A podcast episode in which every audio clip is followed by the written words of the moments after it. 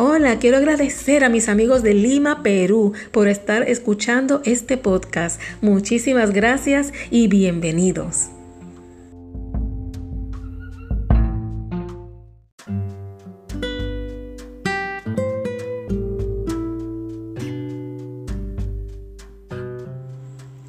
Hola a todos hermanos. Hoy se habla en la misa sobre la lectura del libro de Isaías. Comenzó con esta lectura donde se habla sobre la lluvia que hace germinar la tierra. Esto dice el Señor, como bajan la lluvia y la nieve del cielo y no vuelven allá sino después de empapar la tierra, de fecundarla y hacerla germinar para que dé semilla al sembrador y pan al que come, así será mi palabra, que sale de mi boca. No volverá mi vacía, sino que cumplirá mi deseo y llevará a cabo mi encargo. Esta palabra de Dios es de Isaías 55, 10, 11. Acto seguido en la misa, luego de hablarnos sobre cómo la lluvia hace germinar la tierra, nos habla del Salmo 64, donde la semilla cayó en tierra buena y dio fruto. Y dice este salmo en porciones de este, Tú cuidas la tierra, la riegas y la enriqueces sin medida. La sequía de Dios va llena de agua, preparas los trigales. La semilla cayó en tierra buena y dio fruto. Así preparas la tierra, riegas los surcos, igualas los terrones, tu llovizna los deja mullidos, bendice sus brotes. La semilla cayó en tierra buena y dio fruto. Coronas el año con tus bienes, tus carriles resuman abundancia, resuman los pastos del páramo y las colinas se orlan de alegría. La semilla cayó en tierra buena y dio fruto. Las praderas se cubren de rebaños y los valles se visten de mieses que aclaman y cantan. La semilla cayó en tierra buena y dio fruto. Ya en la segunda lectura nos hablaron sobre la creación expectante que está guardando la manifestación de los hijos de Dios. Aquí se habló de la carta del apóstol San Pablo a los romanos, donde dice, hermanos, Considero que los sufrimientos de ahora no se pueden comparar con la gloria que un día se nos manifestará, porque la creación expectante está aguardando la manifestación de los hijos de Dios. En efecto, la creación fue sometida a la frustración, no por su voluntad, sino por aquel que la sometió, con la esperanza de que la creación misma sería liberada de la esclavitud de la corrupción, para entrar a la gloriosa libertad de los hijos de Dios. Porque sabemos que hasta hoy toda la creación está gimiendo y sufre dolores de parto. Y no solo eso, sino que también nosotros que poseemos las primicias del Espíritu, gemimos en nuestro interior, aguardando la adopción filial y la redención de nuestro cuerpo. Palabra de Dios de la carta del apóstol San Pablo a los romanos. Y por último, llegamos al Evangelio, donde se dice de que como el sembrador salió a sembrar. Aquí la lectura del Santo Evangelio según San Mateo. Aquel día salió Jesús de casa y se sentó junto al lago. Acudió a tanta gente que tuvo que subirse a una barca. Se sentó y toda la gente se quedó de pie en la orilla. Les habló muchas cosas en parábolas. Salió el sembrador a sembrar. Al sembrar, un poco cayó al borde del camino. Vinieron los pájaros y se lo comieron. Otro poco cayó en terreno pedregoso, donde apenas tenía tierra, y como la tierra no era profunda, brotó enseguida. Pero en cuanto salió el sol, se abrazó y por falta de raíz se secó. Otra cayó entre abrojos que crecieron y la ahogaron. Otra cayó en tierra buena y dio fruto. Una ciento, otra sesenta, otra treinta. El que tenga oídos, que oiga. Palabra del Señor. Entonces, ¿qué aprendimos hoy? Primero comienzan hablando sobre cómo la lluvia hace germinar la tierra.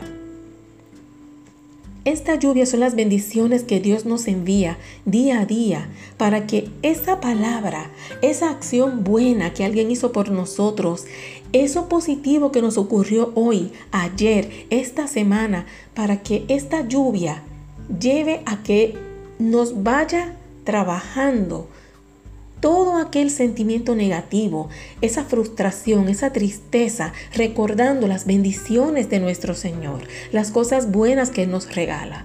No tiene que haber sido algo grande que te haya pasado esta semana pasada o hoy. Puede ser algo tan sencillo como saber que tú no tienes el COVID-19, no tienes el coronavirus, o si lo tuviste, te curaste, estás viendo un nuevo amanecer, estás escuchando esta música de fondo que yo tengo aquí, que escucho perros, escucho hasta gallos, que generalmente no están y desde que empecé a hablar de la misa empezaron a salir. Yo lo voy a tomar como una alabanza de la naturaleza hacia el Dios creador. Entonces, ¿qué va a pasar? Que esta lluvia va a hacer germinar la tierra a veces la lluvia nos molesta porque nos moja, nos puede enfermar. No queremos que se nos dañe el peinado a las mujeres. Pero ¿saben qué? ¿Cuántas veces gracias a la lluvia se refresca el día? Gracias a la lluvia crecen los alimentos, los sembrados, todo lo que se sembró crece gracias a la lluvia. La lluvia trae cosas positivas, nos recoge, nos obliga a estar en nuestra casa o estar tranquilitos en una esquina esperando que ésta desaparezca. Y en ese momento estamos quienes, solo usted, con Dios.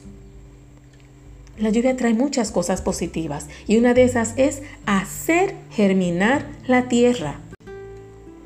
Así Dios prepara la tierra.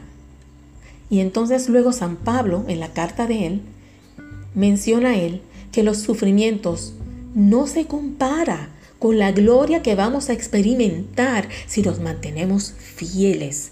El que se mantiene fiel a pesar de todos los malos ratos, ese es el que recibe la recompensa. Ese es el que disfruta de haber sufrido tanto y ahora ya puede disfrutar porque ya lo sufrió antes. Entonces, en esa expectativa es que tenemos que vivir los seres humanos, sabiendo que tenemos un ahora, pero también habrá un después. Va a haber un después, aquí en la tierra o después en el cielo, o en ambos, ahora y luego. También siempre existe un después. ¿Quiénes estamos trabajando para este después? Porque nos estamos llenando día a día de enfocarnos en el ahora, la preocupación, el miedo, el estrés, la soledad, el agotamiento ha sido algo que nos tiene paralizados, deprimidos, frustrados. Pero nosotros tenemos la capacidad de que esto no sea así.